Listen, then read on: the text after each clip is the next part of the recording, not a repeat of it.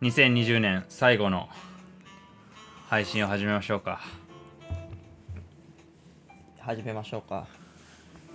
はい、えー、12月27日日曜日朝9時ということで今回第これ公式なのかな？わかんないけど第14回。あの幻の多分絵画ね。十何回かがあるんで なんあるんで多分1 5 6回目ぐらいなんですけどまはい、えー僕らは、えー Spotify ポッドキャストの方でメインでコーヒーラジオという名前で配信しているんですけども毎週水曜日ですね。生産者の方であったりロースターの方であったり、まあ、コーヒーにまつわるさまざまなトピックをテーマに配信しているんですけれどもこちらの日曜日のコーヒーラジオの方では、まあ、スタンド FM さんライブ配信でできるということでリスナーの方からいろいろコメントをいただきながらインタラクティブに配信をしていけたらなというふうに思っております。あはい。よろしくお願いします。第14回目になりました。早いですね。毎週でしし14回とかで14週そう。だから3ヶ月4ヶ月やってきたのか。おお早いっすね。なんかそうコーヒーラジオも9ヶ月ぐらい。おおついにもうね2020年も怒涛の本当に。2020年ももうあと4日で終わりますからね今日入れて。そう。なんかふと思い出すとエルサルバドルぐらいしか記憶にないと。あー確かにあれでなんか外とのなんかつながりがなくなった気がしますね。そうそうそうまあでもそこからねコーヒーラジオもやっていろいろなゲストと知り合ってか世界は広がった感じはするよね。確かにそれは深いですね。なんか。え？なんて言うんでしょう。なんかこう新しい僕からしたらすごい新しい形のつながり出会いというかなんかやっぱ今まではこうやっぱ自分の足で動いてでこう人に会って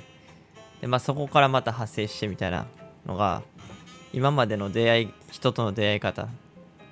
なんかそれがこう、まあ、足を動かすっていうのももちろん今も変わってはいないんですけどまあなんかこう手を動かし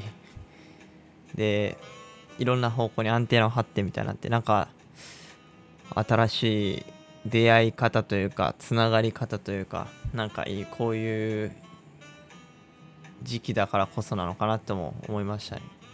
そうね。だからさコーヒーもさ結局いろんな、まあ、分野があるじゃん。コーヒーの中でも、ね、バリスタの人もいれば、あの商社とかで物流に詳しい人もいればだコーヒーの木であやばい広告が流れた YouTube で。あ大丈夫ですよ。あの。日経電子版ってそれは置いといて あのまあねそのコーヒーのね木に詳しくて生産サイドに詳しい人もいたりとか、まあ、いろんな詳しい人がいる中で結局全部をさマスターすることって相当難しいじゃん。それはね20年30年ずっとコーヒー業界にいればできるかもしれないけど、今の若さでできないっていう時にやっぱ何が大切かって言ったら人脈って結構大切であこういう生産のことを聞きたいならあの人に聞いてみればいいとか。あまあバリスタサイドのことだったらこの人に聞けばいいみたいなことが分かるとなんかすぐ問い合わせられていろいろと聞けるっていうのはやっぱ人脈あってのこそでなんかそういうことをコーヒーラジオとしてもう、まあ、自分たちも広げることができたしコーヒーラジオのリスナーの人にもあこういう人いるんだみたいなことを気づいてもらって多分直接連絡ねその中ではリスナーの人たちと生産者の人たちが直接つながったりっていうことも嬉しいことに起きたりとかしてたのでなんかそういうのがどんどんどんどんしやすいプラットフォームというかまあそういう場を提供できるラジオにこれからもしていけたらいいよね。そうですね。つながるっていうのはやっぱコーヒーってその一人で楽しむものではないと僕は思いますので、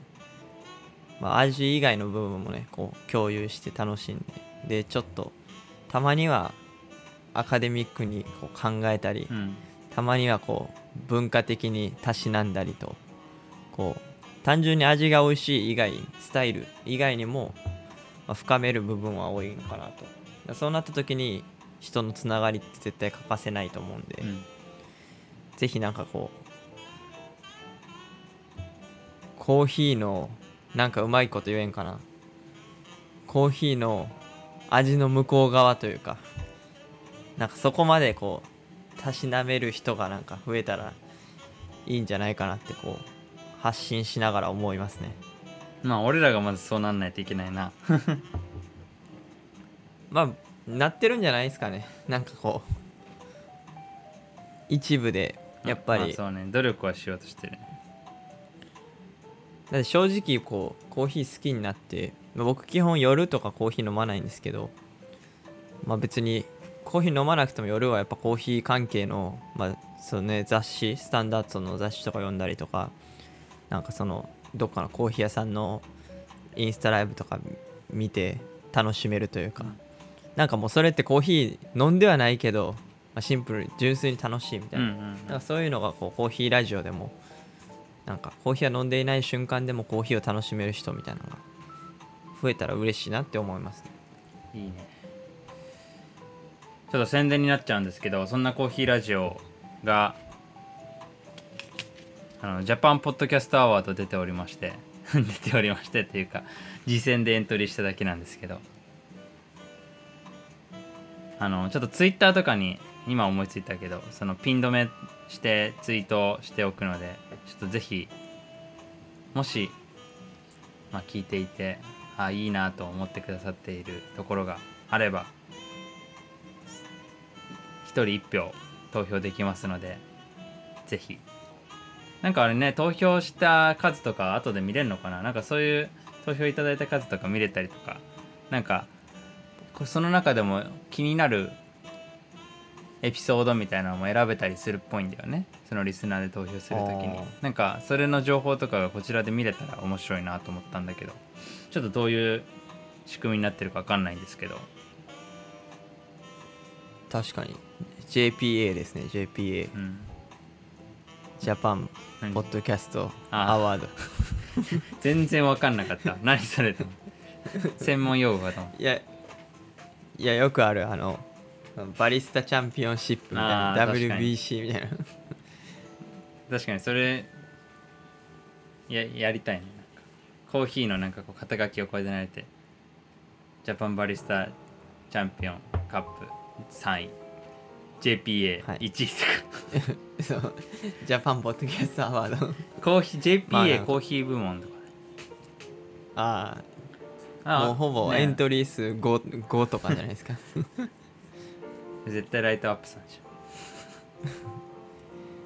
まあまあでもそれアワードがまずあるっていうこと自体を、まあ、どこかでやっぱこう告知はしないといけないじゃないですか。ょそうそうそう。なんかねもう少しやっぱポッドキャストかけるコーヒーっていう分野があるんだっていうのをね一人でも多くの人にまず知ってもらいたいっていうところがあるよね、そうですね。なんかそのそれ僕らが発信して投票段階になっていいやライトアップコーヒーさんの豆川野ゆうまの豆トークに1票入れようっていう人が出てきたらなんか取られた感はありますけどね。それはしょうがない。それはもう正々堂まあそこは々としないですね。確かに。そう。でも僕も結構そのコーヒー関係のポッドキャストは、まあ、一応逐一チェックはするようにはしてるんですけどやっぱりあのライトアップさんのやってるポッドキャストとかすごいあの分かりやすく伝えてるなって思いますしなんかそれはなんかやっぱりすごい深深いとこまで理解されてるからこそなんかこう話せる言い伝え伝え方というか川野さんのなんかすごい参考になるし、うん。あと海の向こうコーヒーさんがやられてるそのポッドキャストはやっぱりもちろん消費者の方に聞いていただくっていう目的もありつつやっぱ業者の方目線に話してるんで結構こう専門用語で難しいような内容もあってこっちからすると聞き応えがあるというかえー、あそうなってんねやみたいな。なんかこのポッドキャストコーヒー界隈のポッドキャストもなんかね本当に何でしょう。レベル分けっていうとなんかちょっと失礼な言い方かもしれないですけどなんかこうそのレベル感コーヒーの好き度によってこう、うん、噛み応えがこう変わってくるなと思いますね。ねまあそれぞれで楽しんでもらいたいよね。なんかそれぞれの楽しみ方があると思うんで、うん、ただ本当にライトアップさんのはねやっぱ情報ってさいろんな情報があるからこそやっぱ今求められてるのって結構整理した状態でなんか分かりやすくこう伝えてくれるなんか今知りたい、ね、うん、なんか5つのなんとかみたいなのってすぐみんなクリックするじゃん。それって結局なんかもう情報が錯綜してるから 自分のためにまとめてくれるものが欲しいっていう需要が膨らんでて。だからまあほんと一つ一つのテーマですごいもうねコーヒー好きっていうベースでもうそれをじそれだけがほぼ軸で。あとはテーマによってもうか明快にこうっていうふうに言い切ってる回が多いんで。だから一つ一つもライトアップさんって長くないじゃん。うんそうですね。まあそういうなんか多分その地上地上波っていうんですかね。その FM とか AM とかのラジオじゃやっぱそういうコンテンツってないじゃないですか、うん、むしろなんか僕はラジオの良さってこう人のこう感情とかが入って回り回って結論に行くとかなんかこう言葉だからこそ伝える絶妙なニュアンスとかなんかその尺が長くてもこうパーソナリティの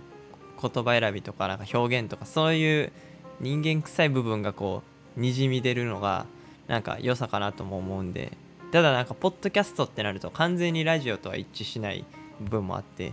やっぱ飛ばして聞けたりする部分もあるんで、まあ、そうなったら短い回あのエピソードとかも、まあ、もちろん需要があるしで長いエピソードも、まあ、それはそれで面白いしみたいな新しいやっぱりものなんやなって思いますよ。ねでもどういうのがいいかちょっと正直まだ分かんないよね。なんかいろんなやつがあるじゃん。本当にさ10分10分でさこう、まあ、どちらかというとライトアップさんはそういう感じかな。で別に全く違うコーヒーじゃないテーマの扱っているラジオさんポッドキャストさんはなんかいろんなテーマでもう月1とっていう頻度がであまり多くはやらないんだけれども一つの回が1時間から2時間みたいなすごい長編になっていて喋るっていうのも結構あるじゃん。港町ピーナッツさん港町ピーナッツさんとかもそうですしで一方でうんだからあんまり毎週1回いや素人がね、うん、素人が毎週1回でなんかこう定期的に発信してるのってあんまないんじゃないかなとか思うけど。あー確かにそうかもしれないですね。一回うん。確かに週刊誌みたいな感じですもんね。毎週1回。いやだからその頻度とボリューム感がどうなのかっていうのはちょっとまだ分かんないよね。うん。確かにいやだからちょっとそこは課題課題というか何が正解なのかちょっといろいろと聞きながら。うん。そうそう。でなんか俺らあの僕らはこのポッドキャスト配信するのにアンカーっていう Spotify の子会社のポッドキャストアプリを使っているんですけれどもベースは。でそれでから発信するともうあらゆるアップルのポッドキャスト、Google のポッドキャスト、Spotify とかだけじゃなく、僕らが知らないような名前のあるとあらゆる世界中のプラットフォームに配信されるんですけど、まあ、ちょっとそれも怖いですけど、でそのアンカーが結構、なんかラップアップみたいな感じで、の僕らの管理画面のところで表示させてたやつがあったんですけど、あのあなたの声は世界中に届きましたっていうので19カ国届いたらしい。すごいですね。19カ国。僕なんか今まで行った国の数多分二十数カ国なんですけどそれとそれを1そうそうそう。年で並びそうな勢いですよ。あのどこの国の人が聞いてくれているかっていうのも書いてあってあの管理画面とかで見れるんですけどすごいですよ。だからグアテマラとか聞いて。チュニジアバングラデシュアゼルバイジャンモナコフレンチポリネシア諸島。誰？誰聞いてくれてんの？ただクリックしただけなのかちょっと聞いてくれてんのかよくわからんけどあれ現地在住の日本人でコーヒー好きとかでそうそう。で意外とこう海外行くと日本のメディアとかとちょっと距離ができるんで意外と調べたりするじゃないですか。なんか日本どんな感じかなみたいな。でコーヒーポッドキャストを見つけて聞いてくださってるんかもしれないです、まあ、ちなみに一応日本が95%なんですよね。聞いてくれてる方。でそれ以外の人でもうありとあらゆる18カ国の人に聞いてもらってると。でもアメリカとかだとクリックすると州の分も見れて州の分布も見れてカリフォルニアがやっぱ36%なんだけどそれ以外にオレゴンテキサステネシーバージニアイリノイノースカロライナフロリダみたいな。うん。そういろんな州の人が一応聞いてくれてるという感じになってますね。へえなんかこれもしちゃあのずっとこうコンスタントに聞いてくださってる方がいるんやったら何アメリカの例えば何々州のリスナーの方今その現地のコーヒーシーンってどんな感じですかとかなんかこう特定の人に対してメッセージというか質問とか投げてコメントとかいただけたら面白いですけどね。ねなんかバングラディッシュの、うん、海外のリスナーの方でレター求む。うん、そうそそうそう。いうう感じです。なんかぜひ来年明けはなんかそういうのも聞いてみたいなといいね。でそれ以外にはなんか情報でも それと何カ国に聞いてもらいましたっていうのと、えー新しいコンテンツを合計1942分44エピソード配信しましたっていうことらしいです。お1942分っていうことはだいたいまあ32時間ぐらい。まあ約1日と半分ぐらいですかね。すごい。っいやいい。てことは頑張れば2日かければコーヒーラジオのアーカイブ全部聞くことができるってことですよね。もう「スター・ウォーズ」全編見るぐらいの勢いだ。確かに。やったら「スター・ウォーズ」見るっていう人は多いかもしれないですけど。いやいやでも「スター・ウォーズ」は1.5倍で聞けないけどポッドキャストコーヒーラジオは1.5倍が心地よいという噂も聞いているので。そうですね。あの年末年始のまあ少ないかもしれないですけど帰省とかされる際にこう車とか渋滞すごいじゃないですか。あと大掃除中とかね。ああそうですね。大掃除中とか。あとはまあちょっと親戚の集まるちょっと飲み会とかがあればまあおもし面白くないおじさんの話を聞くぐらいならこう 片耳にエアポッツ入れてコーヒーラジオを聞いて いただきね。顔だけは笑ってるみたいな。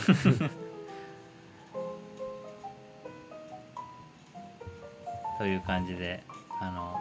こんなぐらい発信してきたっていうのももう皆さんが、ね、リスナーの方々からいろいろと反響をいただきながら応援していただいてやっているというところなのでぜひ2021年もいろいろと感想やご意見などいただきながら続けていきたいと思ってます。ぜひよろしくお願いします。あナスケンさんおはようございます。あおはようございます。で今週そういえばそういえばというかあのクリスマスプレゼント企画もやりまして。今週の配信でグッドコーヒーファームズという、えーグアテマラの小規模生産者の組合の代表であるカルロスさんをゲストにお迎えしていろいろとお話を伺いして、えー来週も年内最後の配信で30日？か。30日に後編を配信するんですけれどもでそのグッドコーヒーファームズさんからクリスマスギフトという形でドリップバッグとカスカラティを寄贈いただきましてでリスナーの方々にもう一応当選者の方にダイレクトメールをお送りして、えー週明け発送させて年内に届くように発送させていただくというところなんですけれどもいやこのクリスマスプレゼントねまず個人的に普通に欲しかった。あカスカラティーがめっちゃくちゃうまいんだよね。カスカラティ。カスカラティの説明はいいですか？そうカスカラティーって言うと「え何それ?」みたいな。でなんか誰誰だっけ？誰に言われたんだっけな？なんか前言われた時に「え何それ？コーヒーのカスから作ってるからカスカラなの?」みたいな。あなるほどね。あるあるあるあるみたいな。いやでもまあそれはスペイン語でなんだっけ？かからとかいう意味なんだっけ？はい。普通に現地の人も使いますからねカスカカスカラ、うん。っていう意味なので全くそこは関係ないんですけれどもそのコーヒーのこうやって、まあ、チェリーで実になっているものがあるんですけど、まあ、その赤い実を剥ぐ剥いでと中の種があるんですがその皮のところっていうのその果皮っていうところは基本的にはそのまま捨てられていてでまあなんかまあいわゆるゴミになったりとかあとはこの川に捨てたりとかしている状況で、まあ、当然ゴミになると、まあ、結構虫とかもたかったりしてる状況であんまり管理されてなかったりとかいいところだと肥料にしたりとかもあるんですけれどもあとは川に流して結構やっぱ酸性度が強いんでその川が汚染されてしまったりとか。なんかそういうような環境汚染にもつながるようなものだったんですがそのカスカラももちろん果物なんで、まあ、紅茶みたいな形で飲むことができる。っていうので結構ね欧米とかではもう普通にいろんなコーヒー屋さんとかでも扱われてるんですけどこの頃日本でもカスカラティーっていう形でコーヒーチェリーティーっていうことで売られ始めているものですね。でなんかさ普通に最初知った時とかは最初やっぱりゴミみたいに扱われているようなものだからなんかそれを売るってなったらなんかまあ安く売れんじゃないのって思ったんだけどだってゴミで0円になってたものがさだったら、ね、100円とか200円で売ってもいいのかなとか思うんだけど。やっぱりね管理がすごい大変らしいんだよね。うん。そのカスカラも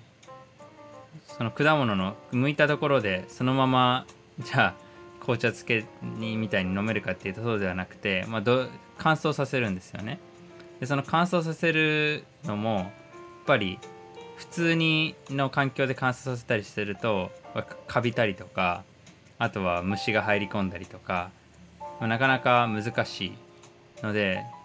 実際にはそのコーヒーの普通に実よりも手間暇かけて加工しなくちゃいけないっていうのがあってそこの加工費とかもすごいかかったりとかするみたいで。なんでまあまだまだもしかしたら、ね、もう少し大規模に生産できるような機械とかが出てくれば安く飲めるようになるかもしれないんですけれども、まあ、今のところはやっぱり少量で手間暇かけて生産するしかないので日本で飲むとなると少し高くはなってしまうっていうところなんですが、まあ、そういううんカスカラティをウッドコーヒーファームズさんも小規模生産者組合ということで、まあ、生産とつながっているので、まあ、そのためだけに手間暇かけて作って日本で販売しているっていうことですね。でもカスカラってやっぱこうコーヒーって、まあ、焙煎もありますし、まあ、選別工程があるから割とこう見た目ってそんなになんなんかこうひどくはならないですけどカスカラとかってなると紅茶なんで、まあ、そのままお湯に浸すわけじゃないですか、はい、飲む人は。ってなるとこう例えば砂が入ってたりとかこうねほこりとかがやっぱついてしまうと商品として結構まずいというかそうなると確かにコーヒーより気持ち綺麗にというか衛生的にも管理しないといけないしでやっぱメインはあくまでコーヒーの収穫がメインなんでなんかそこをじゃあどこまで管理するかっていうのは確かに難しいですよね、うん。カスカラまでこう商品として最初からこう管理するのかとか。そうしかもやっぱり現地の農家の人はそれが売れるか売れないかすら知らないのに、その今までこうゴミとして扱ってきたものをこんな綺麗に加工しろっていきなり言われてもえなんでみたいな。それどころじゃないんだけど、ね。っていう感じらしいね。でも実際カスカラあの覚えてますか？あのエルサルバドルの、ね。まあ、大うん。大規模生成場に行った時に、まあ、ものすごい量のカスカラがあってであれがこう各生成場ごとにあるあって各、ね、小規模農家さんは、まあ、その大きさに応じた量のカスカラが出ててってななるともう結構全世界のコーヒー生産地では、まあ、毎年莫大な量のカスカラがうん。誕生し捨てられていくみたいな。ね、でもなんかある人に聞いたらまああのコーヒーラジオにゲストに来てくれた人なんだけどはい、聞いたらなんか現地コロンビアでそのカスカラのやつを買ったらあの多分売ってる普通に売ってるやつじゃなくてその生成場とかから買ったらなんかひあの日本帰ってきて開いたら普通にベリーボーラーちゃんがいたとかああまあ、まあ、ほんまゴミ買ったみたいな感じなんですかねそれあのベリーボーラーっていうのはあのコーヒーの害虫で実を食べてしまうあの害虫のうん。有名なやつの一人なんですけど、普通に虫がいたっていう。日本でそれ入ってきていいのかなって感じだけど、まあでも生豆に入ってったりすることもありますよ。あのあそうなんだ。はい、ボーラー商社から買った豆で、はい、だから普通にあのこれはロースターさんから聞いた話なんですけどまあ某スペシャリティコーヒーの商社から朝袋1体コーヒー買ってじゃあ焙煎する前にハンドピックしようってこうザバッとこうすくってバッと広げた時にもう目に見えるぐらいのもう大量のベリーボーラーがもううじうじしてもう鳥肌もんでもう二度とそこの商社からコーヒー買わんって言って。マジ？へえ。でも、まあ、もちろん多分選別とかもしてるんやろうと思うんですけど、まあ、やっぱり食品でもあるんで。でもその段階まで入り込むってどういうことなんだろうね。だってさ脱穀の機械とかも入れるわけじゃん。そうですよね。いやなんかでもしかも目に見えるって言ってたんで、まあ、結構モリモリ生きてたってことですよね。だってカスカルだったらさその分かるけどさその後の処理がないじゃん別に乾燥させた後のうん。だからなんかザーってそこですくって入れたらさ入り込んじゃうってなんかありそうだけど 生豆ってあり得るんだそんなこと。あでも生豆でも結構僕も見たことありますよ。その生きてるベリーボーラーが生豆に入ってるのまあ稀かもしれないんですけど。なるほどね。なかなかそれはトラウマだね。まあそうですね。まあベリーボーラーもまあ言葉変えればコーヒーラバーかもしれないですからね。コーヒー好きで。それはその発想の転換は素晴らしいね。まあ生産者にとっては本当にそんな冗談どころじゃないですけど、なるほど。まあっていうカスカラティをクリスマスギフトで届けたりとかしていたんですけどあのコメントをいただきましたねコーヒー好きの友達からブルーボトルが期間限定で発売のカスカラティをもらいました。ふんわりとした甘さと香りが癖になりますと。あブルーボトルさんもやってたね。甘いんですよね。カスカラティーって。ねなんかいいやつはやっぱり。まあでもコーヒーも一緒かもしれないけど。やっぱ変に発酵しすぎちゃって酸っぱいものとかも多分あるんだけど、やっぱいいやつはすごい甘さがと酸味がすごいバランスしてて、多分あれだよねあブルーボトルさんとかうん。 infused とかしてたのかな。なんかねカスカラの infused みたいな感じで。結構多分ラカクテルとかで出すところは多かったりもするへえなんかカスカラとかそのたもちろん単体でもティーにできますしなんかこう紅茶ってブレンドできるじゃないですか、うん。違うものとフルーツとかまあお花とか、まあ、それでなんか味作りみたいなところが発展したして何かのこうなんとかなんとかみたいなこう紅茶のラインナップで絶対カスカラがうん。入ってないとこの味はできないみたいなのができたら強いですよね。うんうんでそこにこう紅茶ファンの人がすごいなんか定番みたいな感じになって。なんかねまだ研究がやっぱり進んでないっぽいんだけどそのカスカラのポリフェノールとかなんかめちゃくちゃ高いらしい。えー、ポリフェノール。意識したことないですけどそう。そうやっぱ女性でとかはねそのやっぱ抗酸化作用とかすごいあるから。うーん。その老化防止とかアンチエイジングとかなんかそういうとこへえじゃあカスカラは可能性は秘めてる。そうそうすごい可能性は秘めてると思うけどやっぱり今大量に作れないそのいい質のもの。うんっていう状況だから。でなんかそこそこのクオリティでなんか作ってこうリプトンとかがねなんか期間限定でうん。こうカスカラティーとかこうパックで発売したらなんかいやめちゃくちゃ嫉妬するでしょ。ねなんか意外とあのレモンティーとかピーチティーとかって違う結構砂糖入ってるじゃないですか、うん。なんかそれまあどういいのか分かんないですけどカスカラってなんかああいうスタイルでなんか冷たくして飲むカスカラティーみたいなの美味しいと思うんですけどね。いやめちゃくちゃ美味しいよ。なんか結構アメリカとかではアイスで飲むのもあるかもしれない。あそうなんですね、うんうん。でもあアイスでちょっと甘くするの僕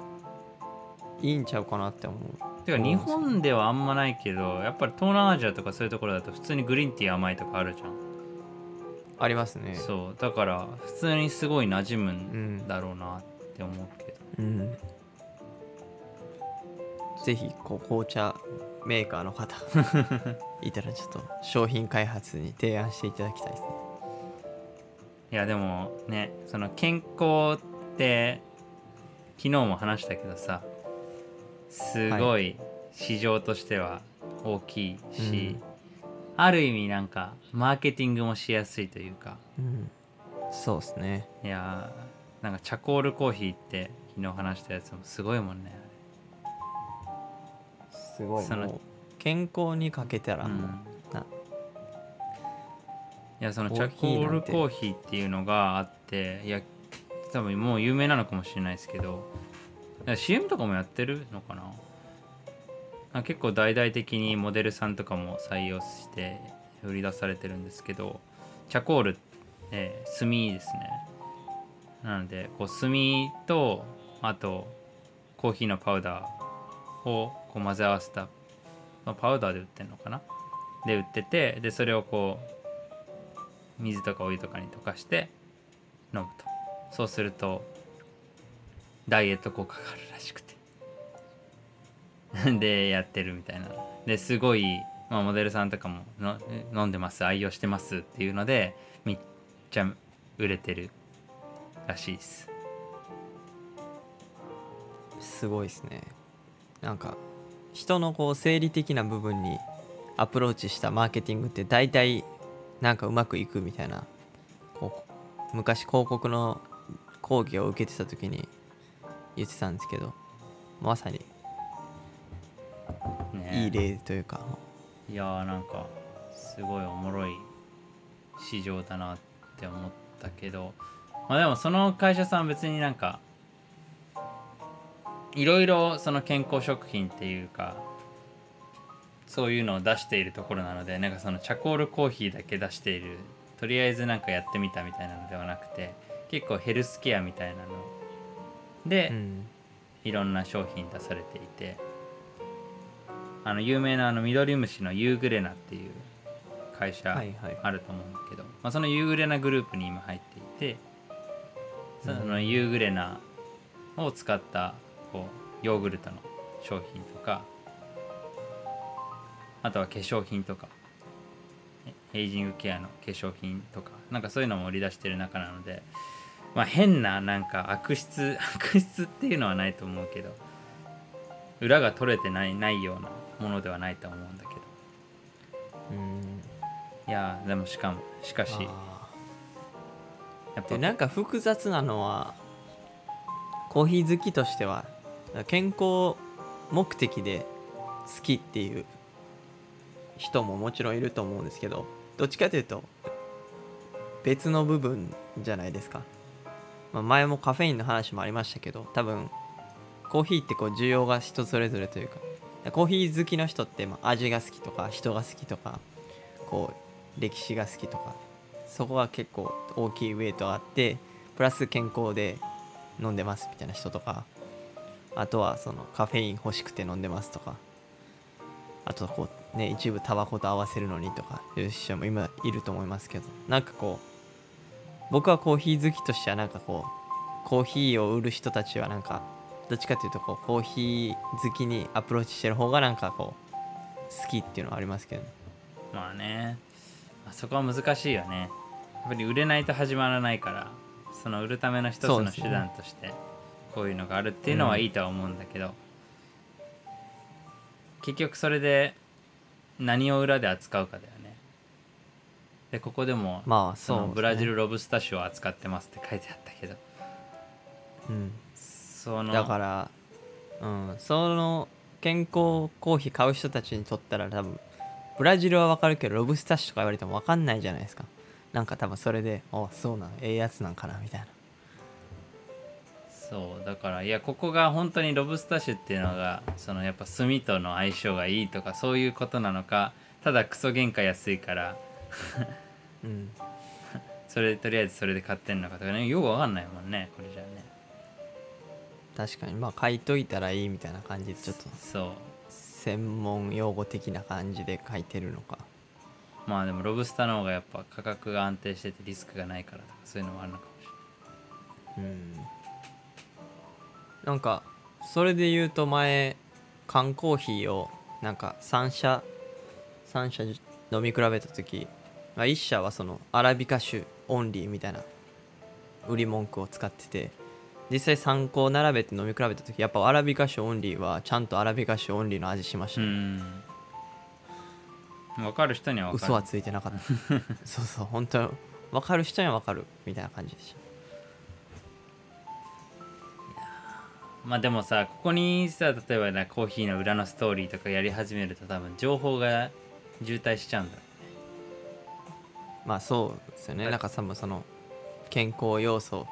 が薄れちゃうというか。そうそう。だからまあマーケティング的にはもうこのレベルの情報量でしか使えないのかもしれないけど。いやー。それたな。あでもね昨日もねあの CBD オイルって今有名な、はい。あのヘンプのありますね。はい。オイル入れてでそのコーヒー屋さんがあってうんうん。あの駒場の方に。で駒場。うん。駒場って言われてもあれか。渋谷から、まあ、数駅行ったところなんだけど。あの、はい。東大のキャンパスとかがあったりとかするところで、うんうん。でそこでそのコーヒー屋さんがあって、まあ、別に CBD オイルもなんかいろんなのがあって全然詳しくないからわからないんだけれども。その入ってる物質とかもいろいろあるからなんかそれによってこういろいろこの CBD オイルを入れますかみたいな。でこれは日本産ですとかこれはスロベニアう産ん。デンマーク産です。これはいろんなインフュージョンをしててヘンプのそのリラックス効果を高めるそう高める相乗効果とかを研究しているところがやっている商品です。みたいななんかいろいろ紹介してくれたりしたんだけど。でそれをそのコーヒーにその5滴とか10滴とかなんか垂らしてやる。飲むっていうので。で俺ビビって普通になんか一番シンプルなやつ。いわゆる無味無臭みたいなやつでやっちゃったから、なんかそれでリラックス効果が得られたのかよく分かんなかったんだけどもうものによってはすごいそのヘンプ臭っていうか青臭さみたいなのがあるみたいで。へえ。そうそうそう。なんかまあそういうのも、まあ、どちらかというとそれ健康だから健康には近いので結構いわゆるヨガとかなんかそういうのをしうんうん。しながらこうそれでリラックスしながらやるみたいなのもあるらしくて。だからそれもまあ健康にどちらかっていうと訴えているやり方なのかはあ。だからそれってな中毒とまではいかないですけどこう体が覚えるみたいな感覚になるんですかね。なんかあそこの店行って CBD 添加したコーヒー飲みてえみたいなその決まったみたいな。ビールの そうそうそうビールの味覚えたっての二十歳みたいな感じで。いやーね。何なんだろうね。ちょっと CBD オイルのことはよくわかんないけど。まあでもなんかねやっぱ大麻とのイメージが強いからあんまり日本ではまだまだ馴染まないのかもしれないけど、そうっすよね。なんかイメージカラーも緑って感じするんで、うん、なんかどうしてもイメージがねその大麻と結びつくというか。まあ、ただね別に違法なことではないので、うん。まあ、ぜひ機会があれば試してみていただければなと。そうっすね。なんか南米の方とかでもその大麻じゃないんですけどコカインとかを作る原料になるコカっていう葉っぱがあるんですけど、まあ、それをこう標高の高い地域に住んでる特にこうペルーとかコロンビアとかの人たちはやっぱこう好んでそれをお茶にして飲むんですけど、まあ、コカ茶って言ってで全然それには違法性の物質とかまあ入ってないんですよね。中毒性のあるものと。でもなんかこうコカって聞くと日本だと「え何それコカインのやつ」みたいな。危ないんじゃないみたいな。やっぱイメージがあって。じゃあコカインはそこにこう化学物質とか入れてその一部のコカインだけをこう抽出するみたいなやり方がそのラボみたいなんでやらないといけない、うん。でも紅茶やったら全然ただの葉っぱなんで。そう。だから全然違法性ないんだけどやっぱコカコカ茶とかって聞くとどうしてもなんかイメージは良くない。日本だと。なんかそれコカ・コーラと結構訴訟問題になったとか噂をちょっと聞いたけどななああありますね。あの、うん、なんかイギリスのコカ・コーラの工場でこうコカの葉っぱ見つかったみたいな。入れ入れてたんじゃね？みたいな。昔は入れてたんですよあのコカコカを。原料として使ってて。そうです。だからコカ・コーラのコカはそのコカの葉っぱのコカでただそのあくあくまで何回も言うんですけどその違法ドラッグにするコカインとは原料は同じだけどもその成分とかこう全然違うというか。うん。だから、まあ、一応そのコーラに確かに中毒性はあるかもしれないですけどみんな美味しい美味しいって言って世界で飲まれてるの、まあ、ただ一応その都市伝説レベルで入ってるみたいな、まあ、今は言われてますけど。うん。もともとはでも実際そこから来てる。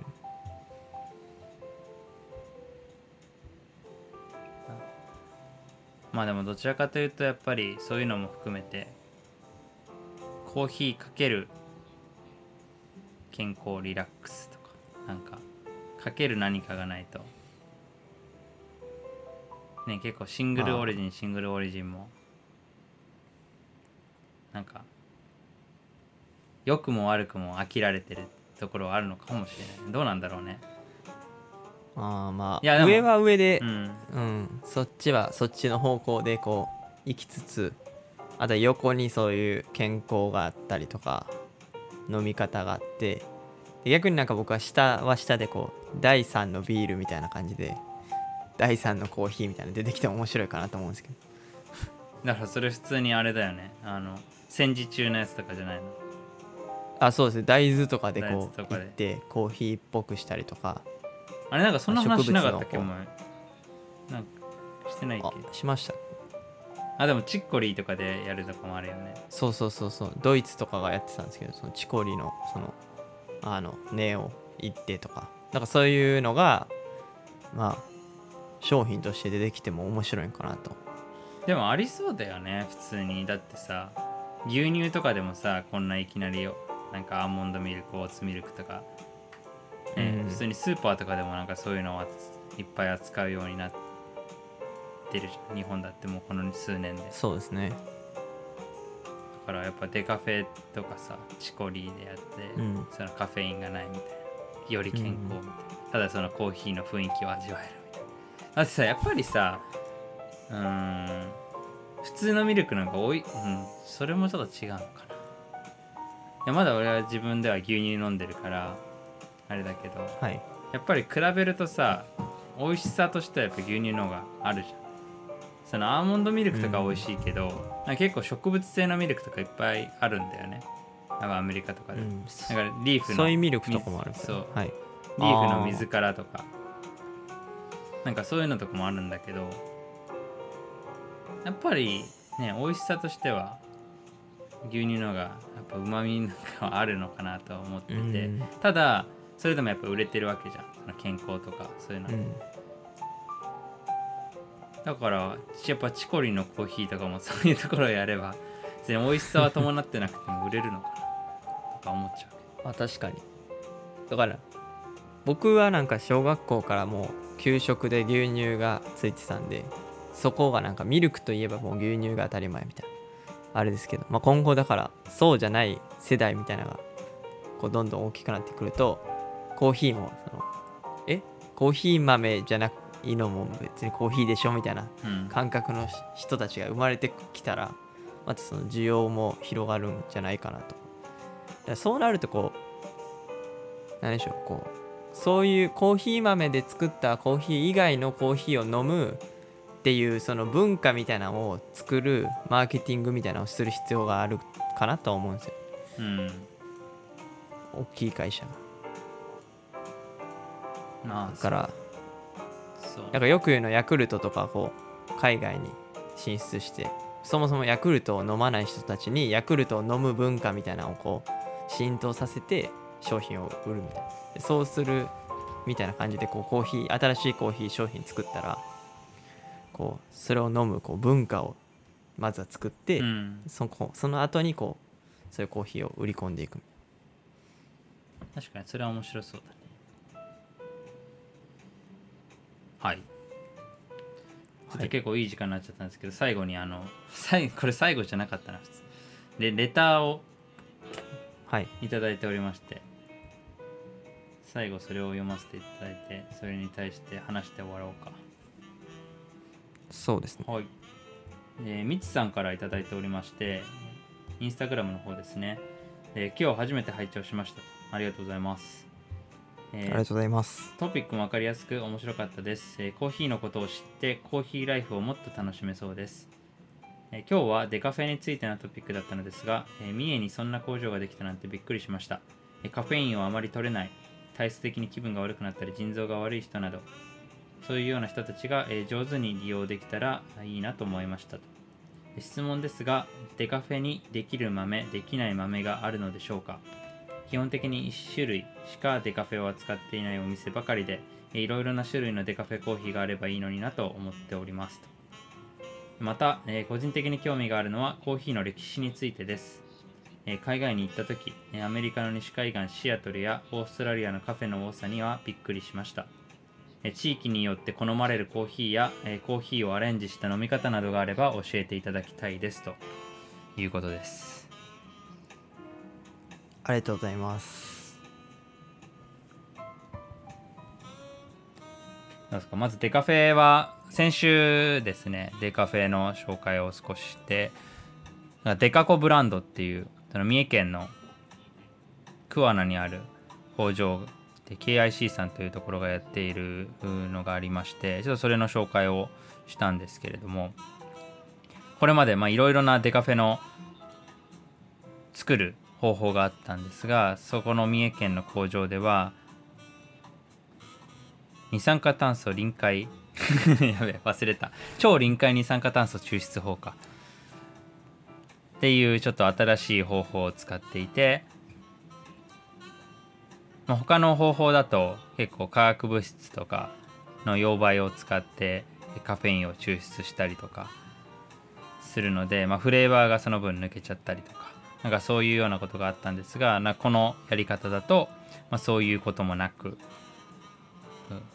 クオリティを保ったままでえーデカフェにすることができるということで今注目されている技術なんですね。これデカフェにできる豆できない豆ってあるのかちょっと詳しくはないんですけど多分基本的には全部できるんじゃないかなとは思うんですよね。そのそれぞれやり方があるじゃないですか。まあ大きく3つあって。物理的にはできるんじゃないかなと。基本コーヒー豆なら。そうなんですよね。思いでますけど、ね、そうただ結構人によってはそのフレーバーがやっぱ抜けちゃうっていう先入観があったりとか、まあ、実際にその質が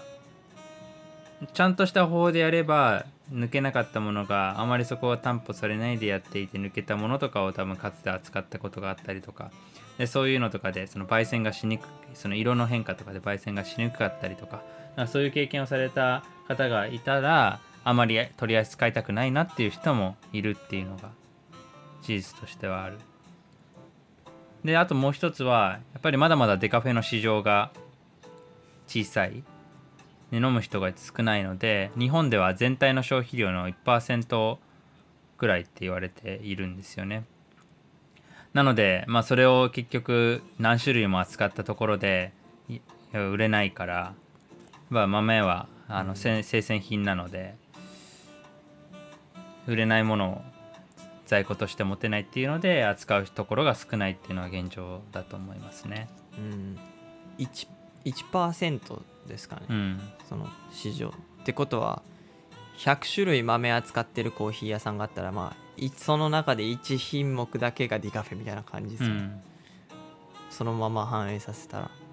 だから5種類とかしかないけどディカフェ置いてるお店とかって逆にだからちゃんとこう一部のニーズに応えようとされてるっていうことなんですよね。そうだね。まあでもやっぱりね普通にローカルでやられてるところだったらそういう方とかもお客さんとかもいらっしゃるとは思うからね。だからそういうところをぜひ大切にしていただいて。うんでもねなんか一方で調べてたら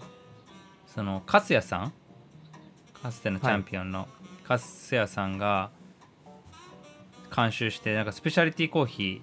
デカフェスペシャリティコーヒーって2016年から作られてるっぽい専門店で葉山コーヒーさんっていうところなんだけど結構なんか店舗数もいろいろあ複数全国津々浦々にあって。うんうん。なんかオンラインとかでも買えるみたいだけどなんかそこはもうスイスウォーター製法。はい。なので先ほど話した三重県の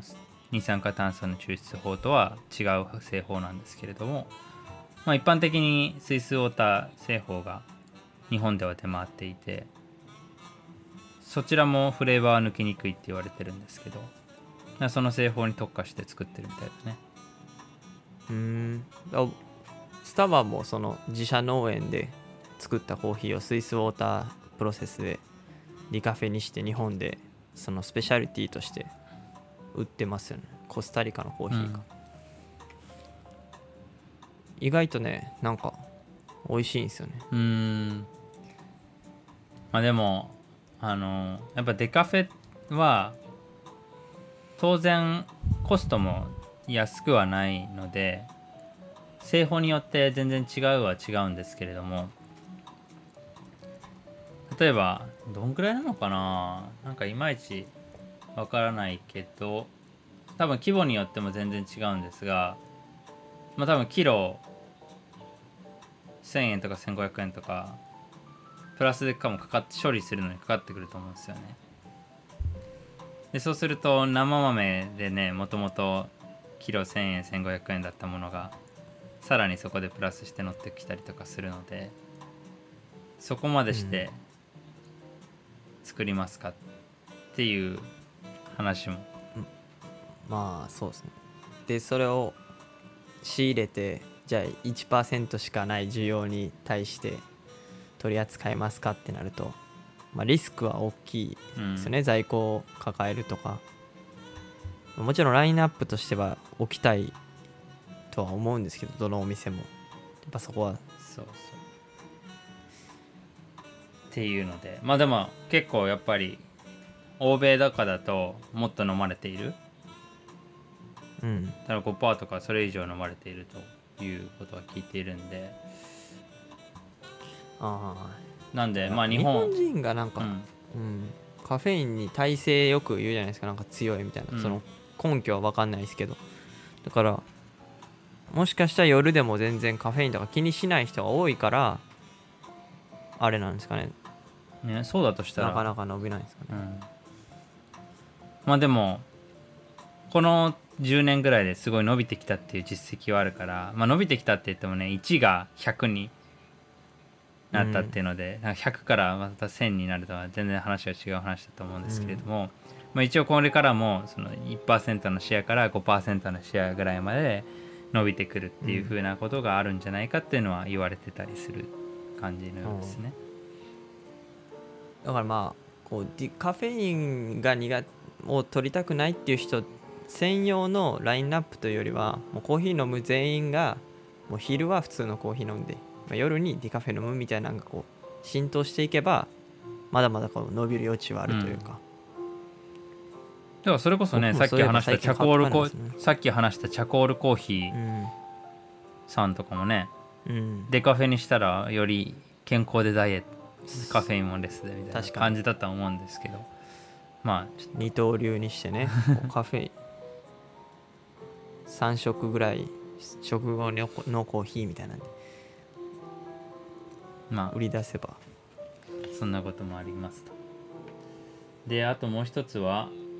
あれですね。海外のカフェ文化。はい。ここもねぜひなんかいや僕ら自身もまだまだ詳しくないところもあるし旅行で行ったことがある程度のところとかも多いのでなかなか僕らから発信するっていうのは難しいところはあるんですけど、ね現地にそれこそねさっきも話したけど住んでる人とかと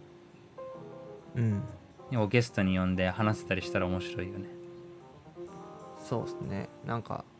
多分こればっかりはこうやっぱ住み込みでやっぱこう知ってる人がいた方が多分話も膨らむと思いますし、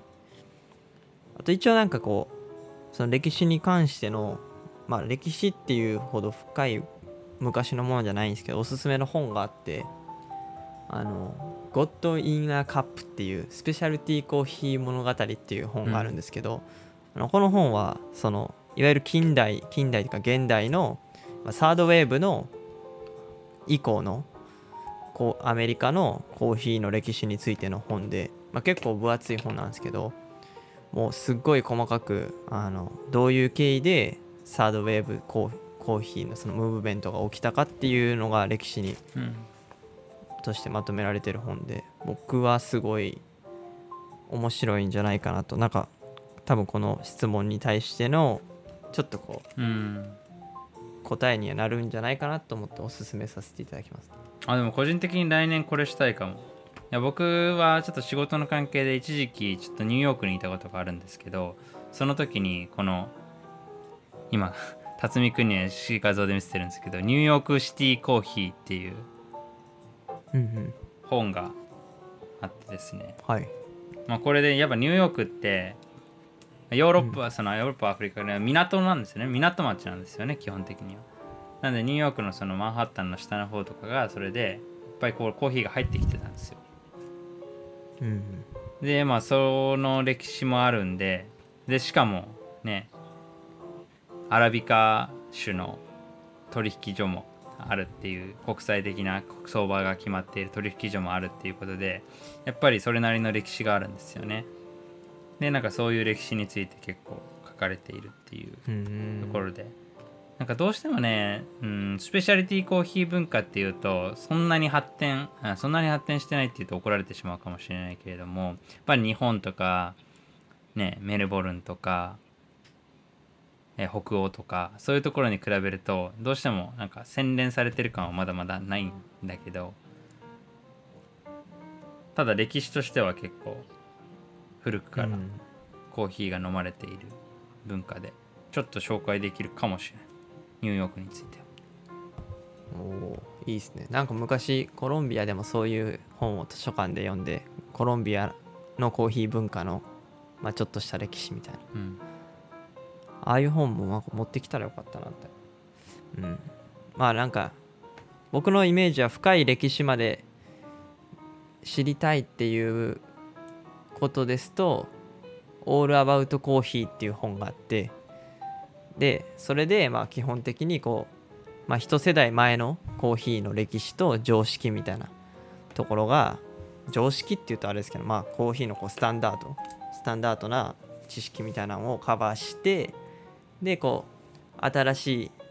時代についてはさっき言ったこう「ゴッド・イン・ア・カップ」っていうそういう本を読めばカバーできてあとはもうリアルタイムはもう肌で歴史を感じていただくという。確かに今も歴史だからねスペシャリティコーヒーのトレンドが。そう。だからチャンピオンの発信を見たりだとか、まあ、雑誌とか、まあ、メディアの動きを見たりとか。コーヒーラジオを聞いたりとか。そうそう。そうそうそう。まあそういったことを歴史をこうアップデートしていいっていただけるといいんじゃないかな。あでもありがとうございます。いやこれいうのはちょっとぜひ来年とか扱っていけたらなと思うので、そうですね。その際はぜひ聞いてあとご感想などいただければ最後は一応あのコーヒーをアレンジした飲み方などがあれば教えていただきたいですっていうコメントがあるんですけど、これを言って締めましょうか。コーヒーをアレンジした飲み方。何なんかある？ちょっと話長くなるかもしれないですけど。まあちょうど先週の日曜日に缶コーヒーを使ったこうコーヒーのアレンジのした飲み方みたいなセミナーを受けたんですよね。でその時になんか最後の方に料理研究家の方が作ってたのがなんかコーヒーわらび餅ティラミスみたいなのが作ってて。え？あそれはだからスイーツってこと？スイーツですね。飲み方じゃない。食べ方ですね。へえ。すごい。コーヒーを缶コーヒーを使ってあのわらび餅ってなんなんですか？薄力粉なんですか？あれ。まあなんかそういう粉を溶かして普通水でやるんですけど透明になるんですけど、まあ、コーヒーで作ってで甘いカフェオレとかにしてやるとすごい美味しいみたいな。それを使ってこうティラミスのあの下の部分にしてクリームとかつけて作っていくみたい面白いな。なそう。何でもできるみたいねなんかなコーヒーゼリーだけじゃない。そういう楽しみ方だとやっぱ今はライトアップさんがすごいよねあのコーヒーカヌレ。昨日コーヒーカヌレ出されてたし その前はコーヒープリン出して。ううん。んなんか面白いよね。まあそうですね。食べ方。アレンジした食べ方。にはなるんですけど。おすすめです。まあでもこれあれでしょ？どちらかというと地域によってコーヒーをアレンジした飲み方っていうああ上と そうですね確かに。まあでもあれだよね。だからあの前の歴史で言うとマサグランみたいなさその甘ああす確かに。いやっぱ戦場でやっぱ飲まれ始めてあの糖分とかも含めて摂取するっていうので、苦いコーヒーに砂糖を入れてクリームで飲んだマサグランっていうやつとか,、だからそういうような話か。あと、うん、ベトナムコーヒーとかですかね、うん。そのミミルクが腐りやすいから砂糖を入れた練乳を使ってこうああのそれを加えて飲むのがベトナムコーヒーで、うん。まあベトナムは暑いからとか。あとあれじゃないですかカフェジーニョ？カフェジーニョねブラジルで。ブラジルもこれもすごい品質が悪い豆だからを使ってやるっていうので、まあ、結構もう砂糖が溶けないくらい混ぜて客に出すっていうところがあったりとかでも結構ねやっぱり現地のお酒と混ぜるっていうのはよくあると思うよ。ブラジルでもそのカイピリーニャっていう、カサーシャっていう、まあ、カイピリーニャその現地の蒸留酒があって、まあ、日本酒みたいなもんですよね。でそれをこうコーヒー。いや終わりのチャイムが来てしまった？ということですいません。ちょっとチャイムが鳴ってしまったので今年は皆さんありがとうございました。日曜のコーヒーラジオは、えー今日最後ということで、えー年明けは、えー1月10日1月3日お休みいただいて1月10日の日曜日から配信していきたいと思っております、えー来年も、えー引き続きココーヒーラバーの好奇心をそそられ チャイムがうるさすぎる。コーヒーの好奇心をそそコーヒーラバーの好奇心をそそられるようなえー内容を発信していきたいと思っておりますのでぜひこれからもお楽しみいただけたらなと思っておりますありがとうございました、ありがとうございました。